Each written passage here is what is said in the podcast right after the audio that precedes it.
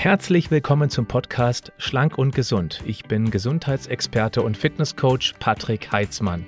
Dieser Podcast ist mir eine Herzensangelegenheit, weil ich dich unterstützen möchte, dass du noch fitter, gesünder und schlanker wirst. Schön, dass du mit dabei bist. Es betrifft oft Frauen, die genau das nicht haben möchten, nämlich zu viel Testosteron im Organismus. Margret fragte mich per Mail, eine Freundin brachte mich darauf, dass ich aufgrund meiner Beschwerden eventuell zu viel Testosteron habe. Ich dachte, das haben nur Männer. Ich bin verwirrt. Also, zunächst einmal, ja, auch Frauen produzieren selbstverständlich Testosteron. Nur deutlich weniger, nämlich ungefähr ein Zehntel bis ein Zwanzigstel von dem Durchschnittswert eines Mannes. Aber Testosteron ist unheimlich wichtig für Männer, aber auch für die Frauen. Beispielsweise ist es wichtig für den Muskelaufbau. Und Frauen wollen auch dichtere, festere, um, rund um die Uhr Kalorien verbrennende Muskeln haben. Da gehe ich mal davon aus. Oder ein Bügeleisen von innen auf die Haut, was die Haut glättet, was die Haut strafft und letztendlich, wo wir auch unsere Lebenskraft, die Energie produzieren. Also Muskeln für Frauen, ja, natürlich nur nicht so, ähm, dass man als Männerbild durchgehen würde. Dann ist es ganz wichtig, dass Testo, Testosteron, abgekürzt Testo, für den Proteinstoffwechsel, also für die Verwertung des Eiweißes sozusagen. Es ist ganz wichtig für ein gut funktionierendes Gehirn, dass das Gedächtnis auch richtig funktioniert. Es ist nämlich wichtig für die Emotionen und auch die Ausschüttung von Endorphinen, also unsere Glückshormone. Auch da ist das Testo, das Testosteron beteiligt. Wichtig auch für die Stressregulation. Also es hilft nämlich beispielsweise unser Hauptstresshormon, das Cortisol, abzubauen, etwas entgegenzusetzen. Und es steigert auch die Lipido. Ja, das ist für ein gutes Sexleben. Und wer Spaß am Sex hat und den auch dann regelmäßig machen möchte mit dem Partner der Wahl, der entstresst sich auch dadurch. Blöd ist, wenn Sex allgemein auch zum Stress beiträgt aufgrund schlechter Erfahrung oder eines Partners, der da vielleicht nicht so sensibel ist, dann macht das wieder mehr Stress und das bringt das ganze Konstrukt wieder etwas durcheinander. Also, im Alter oder durch Stress, durch Hormontherapien, durch die Pille, durch falsche Ernährung, Übergewicht und anderen ähnlichen Dingen kann es zu einem Testosteronmangel oder aber einem Überschuss kommen. Und darüber möchte ich sprechen, nämlich äh, sprechen über diesen Überschuss. Was sind ganz typische Merkmale für zu viel Testosteron? Also zum einen kann es zum Haarausfall kommen. Achtung, wichtig, das könnte auch ein Eisenmangel sein. Das muss man auch bitte auf dem Schirm haben. Dann, wenn man beispielsweise unter vermehrter Gesichtsbehaarung oder auch vermehrter Körperbehaarung neigt als Frau, auch dann kann es eben sein, dass einfach zu viel Testosteron am Werkeln ist. Dann Akne ist auch ein typisches Zeichen im Gesicht oder auch im Dekolleté oder auch auf dem Rücken. Dann Zyklusstörungen wie zum Beispiel die ausbleibende Periode oder auch Zysten in den Eierstöcken. Das ist ein häufiges Problem. Ja, das, ähm, das nennt sich ja auch das ähm, polyzystische Ovarialsyndrom oder PCOS abgekürzt. Und das ist ein häufiges Problem, gerade für Frauen, die gern schwanger werden wollen. Denn gerade im gebärfähigen Alter ist das sehr häufig der Fall. Also in 10 Prozent, jede Frau betrifft das. Und das ist häufig nicht immer lebensstilbedingt. Da kann man also auch einiges dagegen tun. Bluthochdruck, das kann auch zu vermehrt ähm, Testosteron führen generell Hormonstörungen, wie eben schon das erwähnte PCO-Syndrom, das PCOS. Und äh, ja, lass uns mal vielleicht darüber sprechen, was die Ursachen sein könnten für zu viel von diesem Testosteron. Eines der Hauptprobleme ist chronischer Stress. Und ganz ehrlich, wer leidet heute nicht unter chronischem Stress? Was passiert da?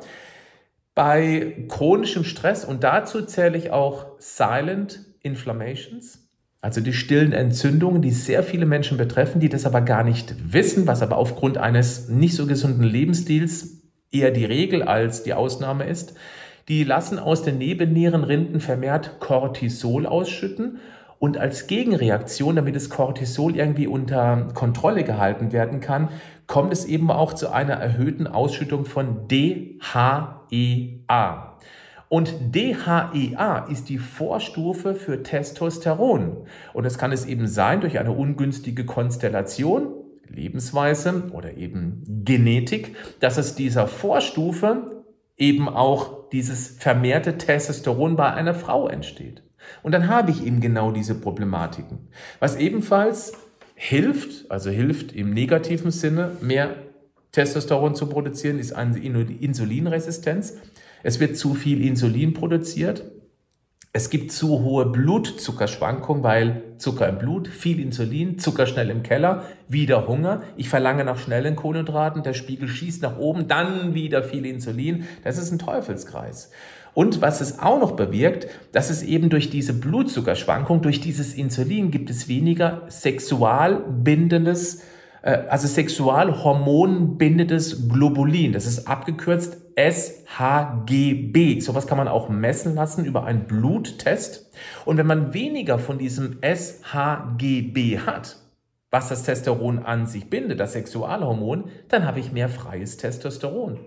Und dann habe ich möglicherweise genau diese Problematik. So, und was noch dazu kommt, ist eben unter, Insul äh, unter Blutzuckerschwankung vermehrt Insulin, dass auch die Eierstücke mehr Testosteron bauen. Also auch da wird eben das Testo gebaut.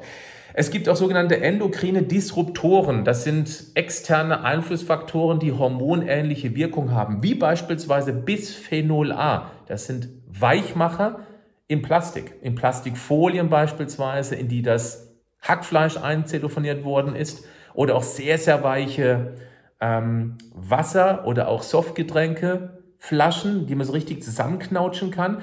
Wenn du Lust hast, das machst du bitte nur einmal, um dir das selbst zu beweisen, dass es stimmt. Du kannst mal im Hochsommer eine Wasserflasche im Auto liegen lassen. Ich würde nicht unbedingt eine kohlensäurehaltige nehmen, vorne auf dem Armaturenbrett in der prallen Sonne. Und dann kannst du mal nach einigen Stunden dieses warme Wasser trinken. Mach nur einen Schluck, du wirst sofort schmecken. Das schmeckt komplett anders. Da ist sehr, sehr intensiver, nennen wir es mal Plastikgeschmack drin. Und daran siehst du, wie viel Weichmacher da rausgelöst werden können. Spuck das Ding wieder aus und ähm, mach das nie wieder, weil das ist hochkonzentriert Bisphenol A oder auch Phthalate. Ja, das ist nicht gut. Weichmacher in Plastik ist ein echtes Problem, weil es eine hormonähnliche Wirkung hat, die eben unser sensibles Hormonsystem komplett aus dem Gleichgewicht bringen können. Und dazu ein Bild, das verwende ich auch sehr gerne in meinen Workshops. Wenn du mal Lust, hat, Lust hast, an so einem Workshop teilzunehmen, der ist kostenlos. Ich verlinke das mal in die Show Notes beziehungsweise auch in die Videobeschreibung. Was ist ein Bild, was ich gerne verwende? Ähm, die Hormone sind wie ein Kindermobile. Kannst du dir bestimmt sehr gut vorstellen. Hängt an so einem Faden über einem Kinderbettchen. Das muss man ganz vorsichtig anstupsen, dann dreht sich das sehr harmonisch, dieses Mobile. Und was wir machen durch diese endokrinen Disruptoren, diesen, dieses von außen zugeführte hormonähnliche Dreckszeug, wir hauen einmal richtig mit dem Finger in das Mobile rein. Irgendwo an einer Stelle und da verheddert sich das und plötzlich wird das total unruhig und verzwickelt sich total. Und wenn die Hormone nicht mehr sauber harmonieren, dann haben wir ein großes, dann können wir ein großes Problem auf gesundheitlicher und auch auf der Leistungsebene entwickeln. Es gibt aber noch andere Sachen, weil die Phthalate und Bisphenol A sind zum Beispiel auch häufig in Kosmetikprodukten drin. Tox, Fox, ist eine, glaube ich, immer noch kostenlose App, die man sich aufs Android oder auf das iPhone laden kann. Guck da bitte mal im Store. Tox Fox. Es gibt auch Code Check. Das sind die zwei mir bekannten. Vielleicht weißt du noch eine dritte, die sogar noch besser ist. Schreib es gerne in die Kommentare beim Video. Da kannst du nämlich deine Produkte mit dem Barcode abscannen und dann zeigt es eben an, ob da potenziell kritische Stoffe drin sind. Und so kannst du deine Kosmetika, die du gerne regelmäßig verwendest, auch auf toxische Rückstände oder auf toxische Inhaltsstoffe testen. Und vielleicht kannst du das andere, andere Produkt schlichtweg austauschen. Da hast du was für deine Gesundheit getan und es kostet kaum Arbeit. Mach das einfach mal. Dann ist das Zeug natürlich auch drin, äh, also gerade Myotoxine. Myotoxine sind Schimmelpilzgifte in Lebensmitteln. Also deswegen ist eine gute Lagerung, eine trockene Lagerung auch sehr, sehr wichtig. Was ist die Therapiemöglichkeit, wenn man eben tatsächlich unter einem zu hohen Testosteron leidet. Mein Test wäre erstmal, äh, mein Test, mein Tipp wäre, dass du erstmal herausfindest, ob du darunter leidest, per Blutbild. Miss unbedingt nicht nur das freie Testosteron, sondern auch dieses SHGB, das Sexualhormon bindende Globulin. So heißt das. Das misst du und dann siehst du schon eine Tendenz, ob es dich betrifft oder eben nicht. Die wichtigste äh, Maßnahme, die du treffen könntest, wenn es dich betrifft, ist Stressreduktion. Ja, ist immer total einfach gesagt, aber nicht so einfach umgesetzt. Aber das ist der wichtigste Angriffspunkt, um dem etwas entgegenzusetzen. Dann den Blutzucker stabil halten. Also sowas wie Zucker, Weißmehl, also generell schlechte Kohlenhydrate, so gut wie es irgendwie geht, vermeiden. Je flacher dein Blutzuckerspiegel ist, je gesünder die Ernährung ist, desto mehr wird dieses verwirbelte Mobile wieder entheddert, weil ein gesunder Lifestyle wirkt sich ganz sicher nicht nur auf dein hormonelles Umfeld aus, sondern auf die Gesamtgesundheit. Also ist es hier wieder mal ein Grund mehr, sich um dieses Thema zu kümmern. Um was man sich auch kümmern sollte, das muss mit dem Partner besprochen werden, falls man dann haben sollte, das sind Verhütungsmittel. Hormonelle Verhütungen, da gibt es welche, die haben null Probleme damit. Es gibt aber auch andere, die haben versteckte Probleme, die wissen gar nicht, dass es auf die Pille oder auf irgendwelche anderen hormonellen Verhütungsmethoden wie die Hormonspirale zum Beispiel oder die Depotspritze zurückzuführen ist. Ich bin sehr, sehr kritisch mit dem Eingriff in das hormonelle Umfeld, muss ich ganz klar sagen. Ähm, das ist ein kritisches Thema, weil immer beide mitspielen müssen. Ich kann nur einen Appell an die Männer an dieser Stelle machen. Männer werden sich dieses Video vermutlich eher weniger angucken. Wer es macht, Respekt, muss ich ganz klar sagen. Aber wenn jetzt Männer zuschauen und man hat die Familienplanung ganz klar abgeschlossen, dann denkt über eine Vasektomie nach. Die Vasektomie, die ist praktisch schmerzfrei. Sie ist ähm, einfach zu machen. Man geht rein, macht das Ding, geht wieder raus. Also nichts mit Aufenthalt im Krankenhaus oder solche Geschichten.